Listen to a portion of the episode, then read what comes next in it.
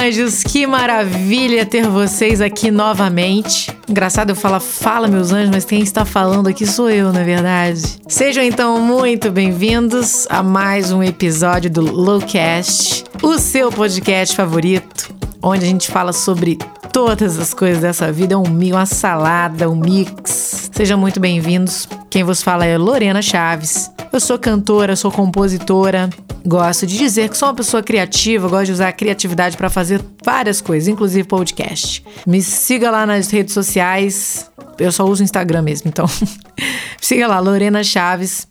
Divulgue lá esse podcast, esses episódios. Estamos no terceiro episódio. Se você não escutou os outros dois, corre lá, escuta que estão muito bons também.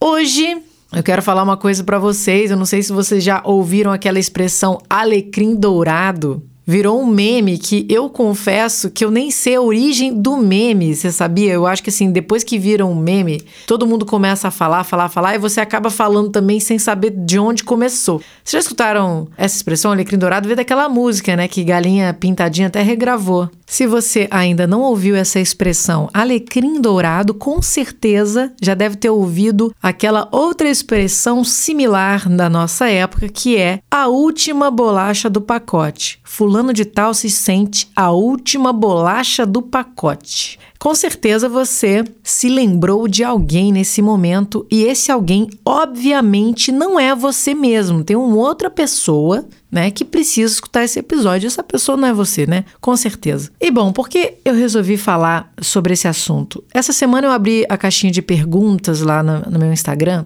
Daí uma menina chegou e falou: Ó, oh, eu namoro há nove anos e quero constituir uma família e por aqui sem perspectiva de casamento. Namorado não fala de casamento. A gente tá nove anos namorando e cansei, cansei dessa vida e não sei o que eu faço. Minha querida, cansou dessa vida e não sabe o que faz. Você quer construir uma família, você quer crescer, amadurecer. O namoradinho de nove anos, gamer, que mora na casa de mamãe e ganha um dinheirinho de estágio ainda, com 34 anos, barbudo, você vai terminar. Porque se você não terminar, no mínimo você vai.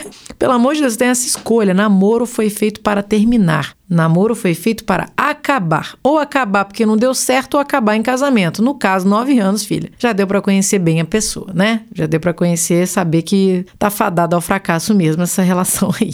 Mas eu não quero o que eu não quero falar exatamente disso. Foi o que aconteceu depois disso. Eu respondi a menina para todo mundo é, ver nos stories. E aí, uma enxurrada de depoimentos depois, né? Uma outra menina falando que namorou oito anos, que graças a Deus ela terminou o namoro, porque pouco tempo depois o ex-namorado engravidou a menina do trabalho. Ela, nossa, que livramento, porque agora eu sou casada, muito bem casada. Eu e meu marido estamos crescendo juntos e tudo mais. Mas um outro depoimento me chamou a atenção uma mulher que me né, aparentava ter né, 45 anos de idade. Eu sei porque eu fui no Instagram da pessoa para dar uma, uma xeretada, fiquei curiosa. E essa mulher falou assim: é por isso que eu estou terminando o meu casamento. Marido não quer saber de nada, não quer saber de crescer, tá parado na vida e por causa dele eu também estou travada na vida e não consigo crescer. Por isso vou separar. E eu respondi essa mulher, né? Eu falei: olha, eu creio nisso, né? Que namoro foi feito para acabar. Ou ele acabar porque deu errado mesmo, ou acabar num casamento. No seu caso, você está casada. E me parece injusto você jogar a responsabilidade do seu crescimento no seu marido. Então eu observei até que ela tem filhos mais velhos e tudo mais. E, bom, uma coisa é namoro. Namoro você não tem contrato. Namoro você tá fazendo um test drive mesmo. Você termina na hora que for para terminar e é o que eu disse aí, é o que eu acredito. Agora, um casamento, né? Uma promessa que você fez diante de Deus e diante dos homens. É na saúde e na doença, na alegria, na tristeza, na riqueza, na pobreza, e de repente você me joga, é, meu marido está travado, não quer crescer, é por isso que eu também não cresço. Você joga a responsabilidade que é sua nas costas de outra pessoa. Isso para mim é se sentir um alecrim dourado. É você achar que você é a última bolachinha do pacote. E é talvez você não tenha entendido o propósito do casamento. Você não tenha entendido o propósito nem da vida. A gente está aqui para servir. Mas sabe, nossas relações com o mundo, sabe? Nossa relação com a vida assim, é tão hedonista, tão achando que é meu prazer o tempo inteiro, é estar tá feliz o tempo inteiro, é buscar a nossa própria satisfação, a minha melhor versão de mim, que se dane quem não quiser, sabe? Eu não sei qual escola que você estudou da vida aí, mas assim, se você não quer lutar pelo seu casamento, que é a coisa mais preciosa, sua família, que é a coisa mais preciosa, você vai lutar pelo quê? Pelo quê? Você quer crescer em quê? Sem a sua família, sem o seu bem mais valioso aqui nessa terra, você vai crescer pelo quê, sabe? Nós estamos aqui para servir e a gente quer que o povo, sabe, estique o tapete vermelho toda hora pra gente passar. Imagina se todo mundo tem esse realmente esse pensamento. Não, eu quero que você me sirva. Ah, não, mas eu quero que você me sirva. Não, eu quero que você me sirva. Não, mas você tem que me servir, porque eu sou um alecrim douradinho. Eu sou o biscoitinho da mamãe, o, o, o, a, o algodão doce da mamãe. Olha, você nem precisa crer né, no que eu creio, crer em Jesus, né, ter nenhuma religião para você entender esse verso que eu vou ler rapidinho aqui para vocês, que está na Bíblia, no livro de Mateus, o capítulo 7, a partir do verso 3, que diz o seguinte: Por que você repara no cisco que está no olho do seu irmão e não se dá conta da viga que está em seu próprio olho? Como você pode dizer ao seu irmão: Deixe-me tirar o cisco do seu olho, quando há uma viga no seu? Hipócrita, tire primeiro a viga do seu olho e então você verá claramente, para aí tirar o cisco do olho do seu irmão. Uma coisa que eu acho interessante nesse verso é assim: ele fala que o irmão está com o cisco e que a gente está com a viga. Ou seja, o que é maior, o cisco ou a viga, né? E aí tem uma outra parte no final que fala: tira primeiro a viga do seu olho, para depois, de forma clara, você ajudar o seu irmão a tirar o cisco. Ou seja, não está falando que ele não tem defeito. E não está falando que você não tem defeito. Os dois têm. Só que, nesse caso, a ordem dos fatores altera o resultado. Então, se você fica problematizando sempre e responsabilizando o outro pelos seus problemas, você nunca vai conseguir solucionar a sua vida, as suas questões e nunca vai conseguir ajudar o outro a fazer o mesmo.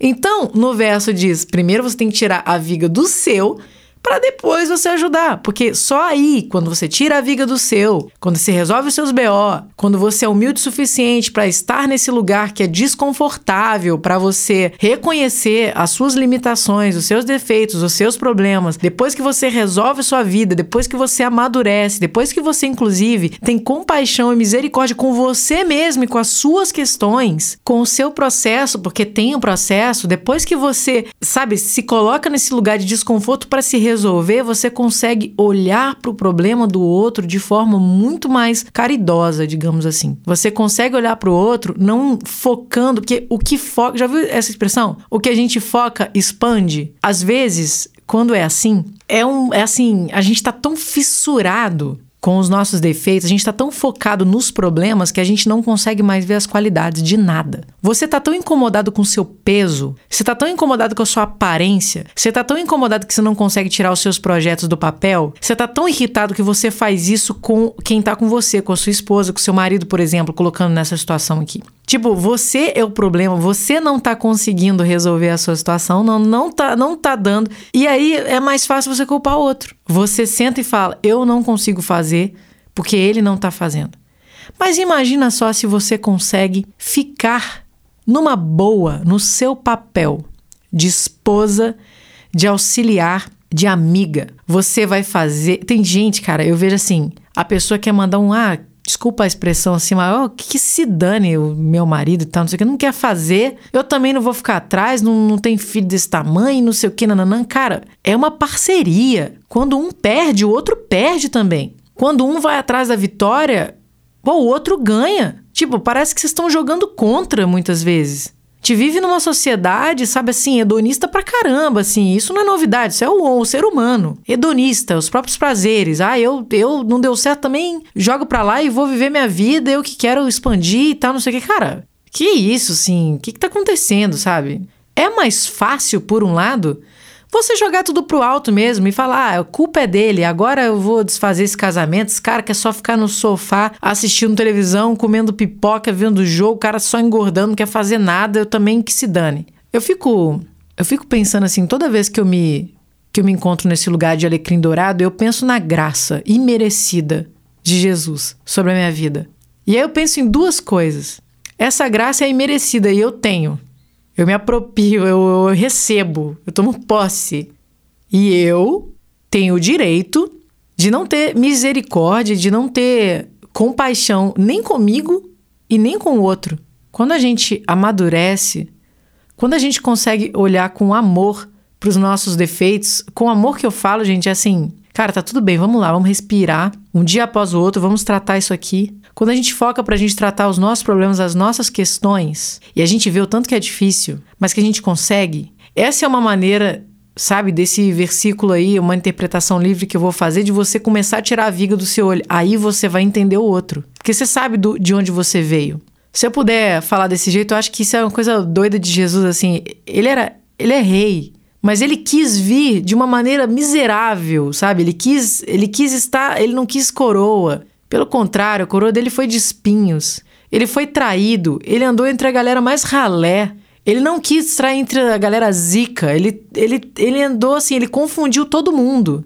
Porque ele quis estar ali para que a gente soubesse que ele sentiu as nossas dores tudo que a gente está passando agora, ele já ele sabe, ele sentiu. Então, assim, tudo que a gente está passando na nossa vida, quando a gente tem misericórdia com a gente mesmo, sabe? Quando a gente começa a amadurecer, quando a gente começa a saber que a mudança começa na gente, a gente tem paciência pelo processo do outro. É tão doido que a religião afasta, né? A religião quer que você pare de fumar, que você pare de beber, que você pare de, de escutar essas músicas que você escuta. Tudo coisa periférica, tudo assim, moral, sabe? Tudo coisa para os outros verem, tudo coisa externa. Maquia isso aí pra gente. Maquia isso aí pra gente. Aí o que, que acontece? Esquece de cuidar do coração. Esquece que a mudança vem de dentro para fora. E por causa disso, por a mudança vir de fora e não de dentro, é que a gente se acha no direito de ficar querendo tirar o cisco do olho do irmão e não consegue enxergar a viga no nosso. Sabe por quê? Ah, mas eu sou maravilhoso, eu sou alecrim dourado. Eu oro todo dia, eu vou pra igreja. Seis horas da manhã eu tô lá no grupo de, de, de oração. Não, eu tô meditando. Acendo lá meu incenso, sei lá o que, que você faz, acende o incenso, tô lá meditando, eu faço yoga. Eu sou uma pessoa maravilhosa. Eu eu, inclusive, ajudo crianças no hospital de câncer. Eu vou uma vez por semana no asilo. Eu ajudo, eu, eu dou sopão lá pros mendigos. Eu sou maravilhosa. Eu não tenho que. Eu, sabe aquela pessoa maravilhosa? Sou eu. A gente não vai conseguir ajudar ninguém e nem a gente mesmo, sabe? Enquanto a gente não reconhecer a nossa miserabilidade. Enquanto a gente não reconhecer que somos humanos, com erros, defeitos, qualidades e que tem pessoas que conseguem passar por algum processo mais rápido, tem outros que é mais devagar, é mais lento. Mas enquanto a gente não reconhecer que nós somos carentes dessa graça que é imerecida, que foi dada pra gente de forma imerecida, não, não tem jeito. A gente vai ser um alecrimzinho dourado mesmo pra ser. Vai se sentir o último biscoito do pacote mesmo. Eu lembro que meu primeiro ano de casamento, eu implicava com o Tiago com tudo.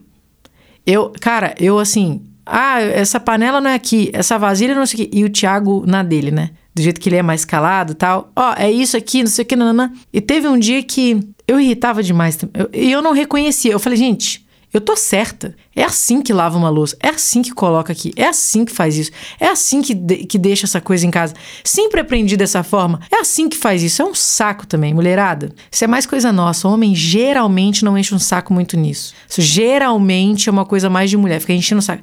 É assim. É assim. Minha mãe fazia desse jeito. É assim. Não sei o que. Não, não, não, não. A casa é de vocês dois, mas é você que manda. Tudo bem. Beleza. Tranquilo. E eu lembro que um dia o tio chegou para mim. Daí ele falou assim. Eu falei, por que, que você tá assim? Tá mais sério? Tá não sei o quê? Aí ele falou: quer saber? Vou te falar. Parece que eu não posso errar. Eu sou proibido de errar. Eu tô fazendo as coisas, faço de boa e tal. Quando eu faço alguma coisa errada, parece que você fica fixa. Você fixa no erro e fica ali. Naquele momento, cara, eu fiquei tão constrangida. Eu sentei, eu lembro que eu sentei na, no tapete da sala, a gente morava num apartamento em Belo Horizonte, e eu chorei muito. Pedi perdão a ele e falei, amor, me perdoa, eu, eu tô fazendo isso mesmo me perdoa. E Deus acabou me lembrando de uma situação que aconteceu e, e, algumas outras situações que aconteceram na minha vida que me levaram a isso, a ser tão exigente comigo mesma, que eu comecei a ficar insuportável com as outras pessoas. Porque eu nunca ia conseguir atingir a perfeição, mas ao mesmo tempo eu me achava perfeita e ao mesmo tempo eu exigia esse padrão perfeito da pessoa que estava comigo. E nunca ia acontecer eu não estava conseguindo olhar minha viga no meu olho e querendo tirar o cisco no olho dele. Isso não significa que o outro não, não tenha defeitos, não tenha que ser ajudado, mas isso significa que enquanto a gente não reconhecer que nós temos erros, nós temos defeitos e que a gente tem que abaixar nossa bolinha, sabe assim? E assim, não é só abaixar a nossa bolinha, sabe, gente? É, é ter misericórdia com a gente também. Não, não no sentido de, de coitado, de vitimismo, sabe? Que vocês sabem que quem já me conhece, quem escuta aí os, os episódios ou me vê nas lives, sabe, sabe exatamente do que eu tô falando de ter misericórdia com a gente mesmo. É saber que não é fácil mesmo e que é um dia após o outro e quando o outro erra, você fala: "Como eu gostaria de ser tratada quando eu erro?" Assim que quando alguém me pegar no erro aqui, quando eu falhar, como eu gostaria de ser tratada? Como Jesus tratava quem errava ali?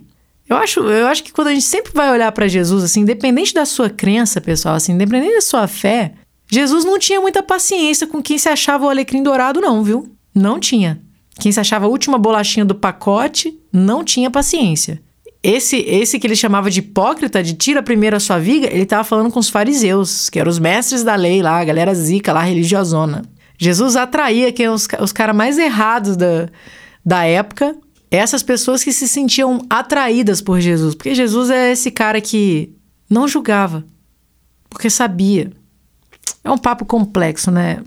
Eu acho que a gente enxergando os nossos problemas, as nossas coisas, botando a mão na consciência, refletindo, entendendo quem nós somos, entendendo que você, querido, querida irmã, que está querendo separar aí porque seu marido está travado, boa parte disso é culpa sua. Porque nosso marido é nosso parceiro. O que, que você está fazendo enquanto esposa para animar esse homem, meu Deus do céu? E eu não estou colocando a sua responsabilidade como se fosse a responsabilidade dele, entendeu? Eu não tô falando que ele é travado por sua culpa porque você não anima o cara. Eu tô falando que você está travada não é culpa dele. Agora, você pode ajudá-lo a se destravar e, inclusive, você pode se destravar independente de, de onde, de o que, que ele está fazendo ou não, está deixando de fazer. Com alegria. Acordar de manhã, preparar um cafezão gostoso, animar esse cara. Porque, olha, que, olha a diferença. Vamos desenhar aqui. Imagina, você acorda de manhã, você sabe das limitações do cara, você tá de saco cheio dele ser um mala também. Às vezes ele tá um mala, tá aí nessa situação e tal, tal, tal, mas lembra que você também é. Você acorda e ao invés de você já acordar reclamando, que o cara acorda 10 horas da manhã, tá sem emprego e tá sem aquela famosa motivação que não existe, não tá motivado, tá só engordando, tá só comendo fast food, bebendo a cerveja, ficando com a pança gigante. Ao invés de você acordar já reclamando, acorda, faz um café gostoso, dá um beijo no seu marido e fala: amor, eu te amo, eu, eu confio em você. Eu queria te falar que eu confio, eu acredito em você. E começa a declarar coisas do futuro pro seu marido, minha filha. Eu sei que a gente vai conseguir. Eu vou começar a fazer minhas coisas hoje, vou começar a empreender, fazer e eu quero te ajudar também. Vamos fazer junto. Pô, olha a diferença, entendeu? De você acordar já, ah, porque não sei o quê, porque tudo você. Deixa eu falar, não vai adiantar nada. Você tá anos casado, durante anos você tá enchendo o saco, falando pra caramba, não tá adiantando. Você não tá conseguindo evoluir, nem ele. Tá errado que a mudança venha de você primeiro. Você identificou o erro. Às vezes ele não identificou ainda, tá lá calado, não sabe. Você identificou, você identificou. Muda você. Tira a viga do seu olho para depois você tirar a dele. Que ele precisa de, de tirar o cisco, claro. Mas tira do seu primeiro, para que na hora de chegar o momento de você tirar o cisco do olho do seu irmão, você não fazer de forma injusta, de forma leviana, de forma sem amor. Porque primeiro você teve que tratar com você e você sabe que você gostaria de ser tratado com carinho. E Jesus vai faz isso por nós. Jesus trata a gente com carinho, né? A não ser que o seu olhar para Jesus também esteja contaminado. A não ser que você ache que Jesus é esse cara que tá lá apontando o dedo na sua ferida. Mas ele não faz isso, tá bem claro, na palavra que ele deixou, né? É isso, gente. Eu acho que é o que eu queria passar aqui para você hoje. Eu vou incentivar o máximo que você puder a terminar um namoro que não está, não tá dando certo. Mas eu nunca vou te incentivar a terminar um casamento porque eu acredito. Eu não estou falando de exceções, não estou falando de casos de violência, tá? Não estou falando disso, pelo amor de Deus. Mas eu estou falando em casos como dessa que fala: ah, ele tá lá não faz nada da vida, fica lá sentado, não sei o quê, não.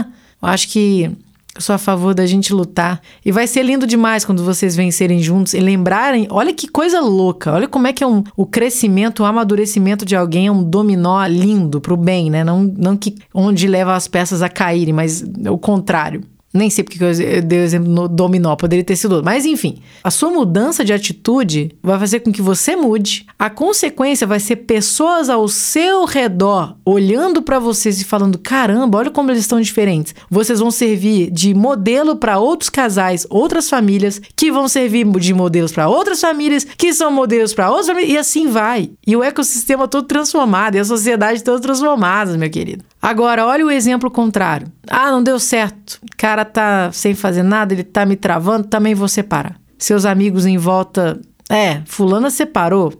Acho que eu vou separar também, que o meu tá a mesma coisa. Aí junta as mulheres tudo para falar mal dos homens, todas alecrim dourado. Ou o contrário, né? Ou os homens também para falar, ah, essa mulherada também não quer saber de não sei o que, né? separa também, abandono lá, aquela confusão. Eu acredito no amor, o amor que é real, né? Não qualquer amor aí que o povo chama de amor, não é qualquer amor, porque para mim o amor é um só.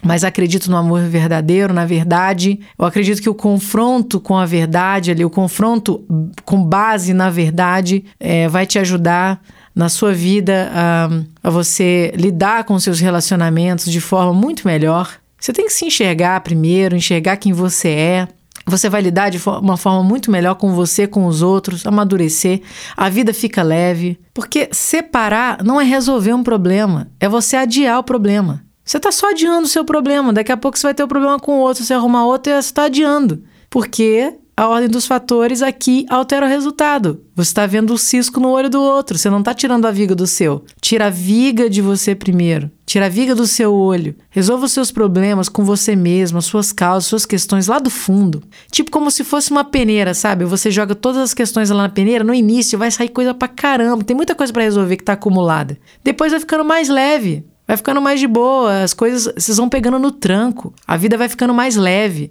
Agora parece que está impossível, você não está conseguindo ver a luz no fim do túnel. Mas começa a fazer. Começa a, a se olhar primeiro. Tô bem redundante aqui, mas para frisar, começa tira a viga do seu. Resolve os seus BOs aí, resolva seus BOs primeiro. Sendo, enquanto você vai resolvendo os seus BOs, vai ser uma esposa maravilhosa. Vai dar vontade de matar o cara, de jogar na cara dele que você tá tentando e que ele não. Vai dar vontade, mas não seja essa estúpida, entendeu? Não seja, porque você tá atrasando a sua felicidade, ou você tá atrasando o seu amadurecimento, você tá atrasando a sociedade inteira. Você não tá vendo isso, mas você tá. Porque uma pessoa bem-sucedida, uma pessoa madura, um casamento maduro, uma família madura, só tem a contribuir para quem está em volta, para a sociedade, para a cidade, para o país, meu filho. Você não está entendendo. Imagina famílias maravilhosas que resolvem os problemas entre elas. Que tipo de sociedade a gente não ia ter hoje?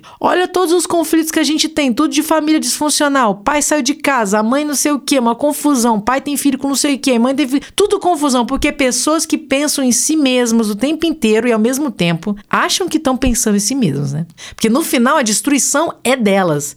Então um falso prazer. Você está tá indo atrás de um falso prazer. Você está indo atrás de um falso, abre aspas, estou pensando em mim, fecha aspas. Porque ele não está pensando na família, não está. No final das contas, você está atrasando todo o negócio. É a sua falta de maturidade, a falta de, de você resolver os seus problemas, você está não resolvendo o problema. Então, assim, gente, assim, para finalizar, Parece, nossa, Lorena, você levou para um lugar, pelo amor de Deus, parece uma coisa. Você começou, a mulher só queria separar, você já tá levando uma bomba nuclear aqui já. Mas é assim que começa. Já viu o efeito estufa? É, como é que é? Efeito estufa, não é? Efeito borboleta, aquele filme? Que é tipo assim, uma pequena decisão tomada aqui pode levar para uma, uma coisa, para uma guerra mundial. E é basicamente isso. É uma decisão que você toma aqui, independente de qual for, você não está afetando só a sua vida. Você vai afetar a sua vida, a vida do seu marido, a vida dos seus filhos, a vida dos amigos dos seus filhos, a vida dos maridos ou esposos dos seus filhos, a vida de quem está do lado de você, a vida no futuro, uma sociedade. Aí você vai e relaciona com uma outra pessoa, daí você influencia a vida dessa outra pessoa, a família dessa outra pessoa. Olha, parece uma coisa besta, mas quando a gente olha assim, por esse lado, assim, por essa ótica, tipo, ele não está fazendo, por isso que eu não estou conseguindo fazer. E, e, isso é você não olhar para você mesmo, você está alterando todo o ecossistema aí que poderia estar tá funcionando muito melhor se você tirasse a viga do seu olho. Uau, eu ficaria aqui mais meia hora falando sobre esse assunto, mas para finalizar, é, eu sou fã de falar sobre isso, de amadurecimento, porque existe uma leveza de vida esperando por nós, uma simplicidade para a gente curtir outras coisas na vida que a gente não consegue curtir enquanto a gente está com a tal viga no olho. E viga, gente, é um trem pesado, entendeu? Trem é, nossa, você sabe, né? Sou mineira, eu uso trem para qualquer coisa. Trem é um negócio pesado. É difícil de carregar. Então, elimina logo isso de você, porque eu me sentia assim durante muito tempo, em várias relações, no casamento inclusive. Depois vai ficando leve. O defeito do outro não fica gritante assim, porque você conseguiu enxergar o seu primeiro e você sabe, não, a gente vai chegar lá. Passo a passo, dia após dia. E vai ficando leve, as relações vão ficando mais gostosas. Você vai tendo mais maturidade e mais discernimento. Você já vai Sabe? Vai levando a vida com mais malemolência. Fica aí essa dica, meus anjos. Fica aí essa dica. Tirar essa viga. Minha irmã, se você está escutando esse, esse episódio e você que foi que me mandou a mensagem, por favor, repensa aí. Um conselho meu, com certeza você é mais. Você tem mais idade que eu, mas não separe. Lute pelo seu casamento, pelo seu marido. É, honre a palavra que você deu ali na frente de Deus e das pessoas, porque muitas pessoas vão ser beneficiadas através da sua decisão de mudança, de ficar, permanecer no seu lar e amar a você mesmo e esse cara que está aí do seu lado tá bom? Muitas pessoas vão ser beneficiadas, não é só você. Nós nascemos para servir. Então, o que a gente puder fazer para a gente servir, que a gente faça. Muito obrigada pela atenção até aqui. Se você gostou desse episódio, por favor, divulgue, divulgue bastante, divulgue bastante. Eu já quero adiantar que com certeza o próximo episódio vai estar tá melhor. Sempre a gente vai melhorando aqui, vai trazendo questões. Se você quer é, que eu fale aqui sobre alguma algum assunto, me mande lá no Instagram, arroba Lorena Chaves, e sugira. E se você quer sugerir também um feat, a gente trazer um convidado aqui, sugira também um convidado, quem quem sabe não pode se tornar realidade. E ficamos por aqui. Um beijo para vocês. Até a semana que vem. Tchau, tchau.